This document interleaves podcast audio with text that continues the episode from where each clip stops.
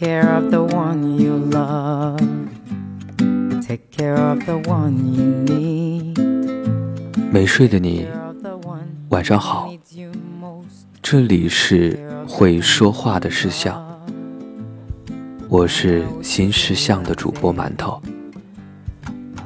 接下来会经常在这里跟大家分享属于深夜的故事。很多无法给出答案的问题，或许都被你们的故事相互解决了。你还记得和曾经的恋人在一起后的第一顿饭和分手前的最后一顿饭吗？我们对一个人的爱恨，好像都没有明晰的终点，但两顿饭却明确的给感情划分了一头一尾。一开始都以为能吃定对方，到最后却觉得一切索然无味。我采访了六位朋友，乍听以为他们讲的是一饭一书，其实讲的是在一起的欢喜和分开后的遗憾。看完后，你也许会感叹。缘分竟然这么简单，一前一后，两顿饭的功夫，我们就路过了彼此的人生。第一个故事来自古斯特。第一顿饭，二零一二年，确定关系后，我去他家吃饭。他煮了一碗西红柿鸡蛋面。他说：“出门饺子，回家面。你现在回家了。”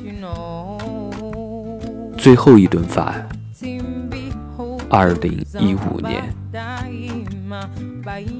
那时我们已经异地两年了。我去北京找他，跟他待了三天。看他在房间里打了三天游戏，临走那天，我说吃什么呀？他边打游戏说：“你自己点外卖吧。”于是我自己点了份三鲜饺子，然后自己去了火车站，就那样分手了。第二个故事。来自爱旅游的姑娘。第一顿饭，二零一七年十二月九号，是来福士广场的谢密。他比我大好多岁。我看着他用钳子帮我打开螃蟹，觉得自己遇到了爱情。我还记得泄密的宣传语是：“遇见你，就遇见了全世界。”最后一顿饭，二零一八年六月十五号。年龄差让一切都变得很难。我们前一天在微信里说好分手，在一起吃顿饭的。第二天他来我家，我做了七个菜，三个还咸了。从一开始做菜就想哭，一直忍着，直到吃完饭送他下楼，才关起门来哭出声。下一个故事来自小四。第一顿饭，二零一零年四月。那天我感冒，他叫我一起去学校门口的小吃摊喝粥。可能是紧张吧，他不健谈，但还是不停的说：“制造话题。他连自己银行卡密码都差点告诉我。最后一顿饭，二零一六年二月二号，吃了我很久前就想吃的那家披萨。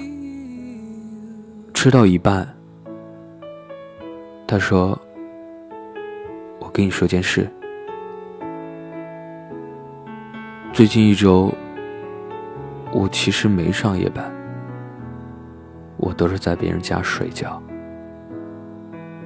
我劈腿了。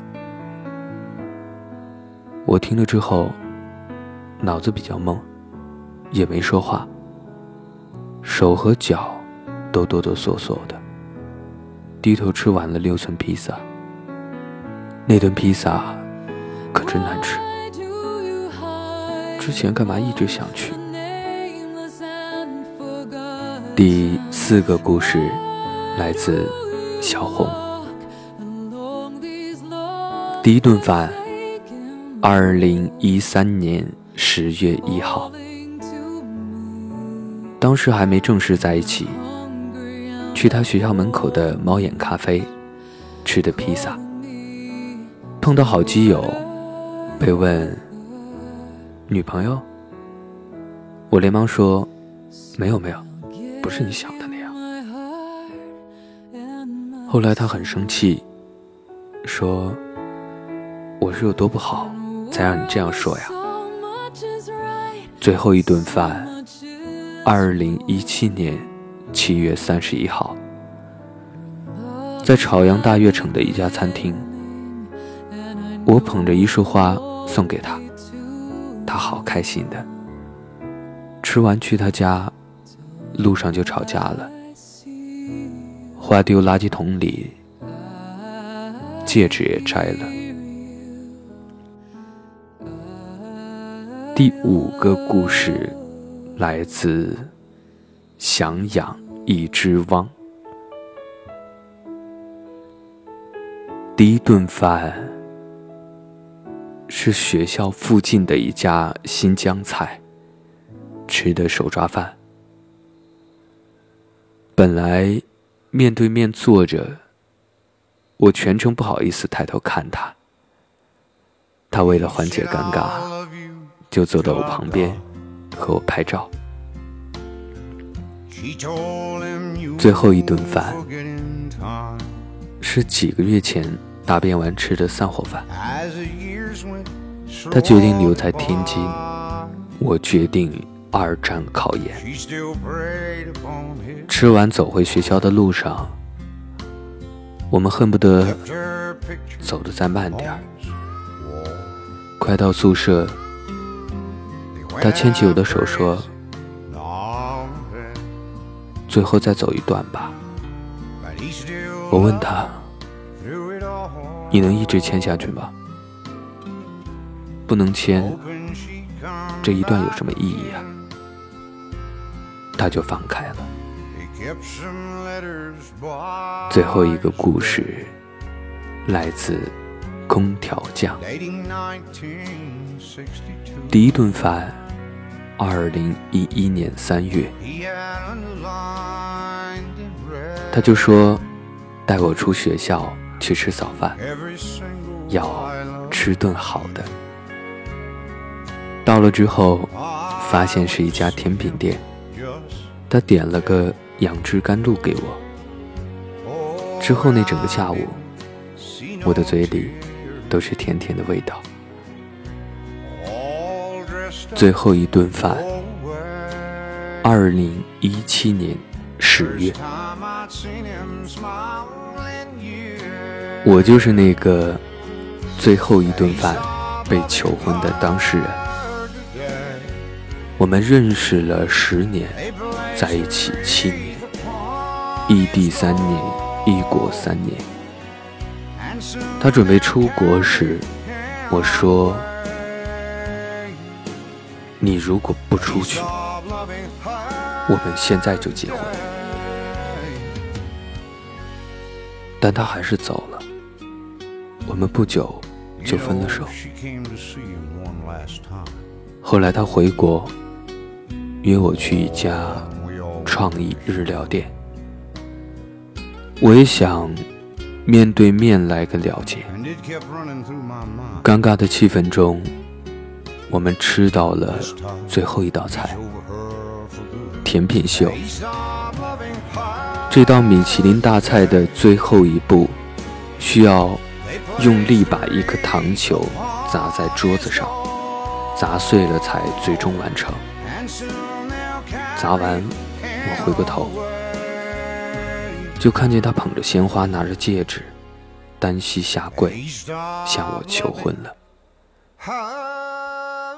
我觉得是时候了，嫁给我好吗？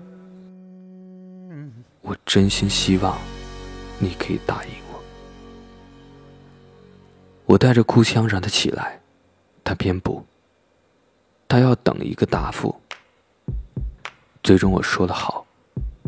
戴上了戒指，他才站起来。吃完饭后，他才说：“这场求婚圆了他的梦，我们就到这里吧。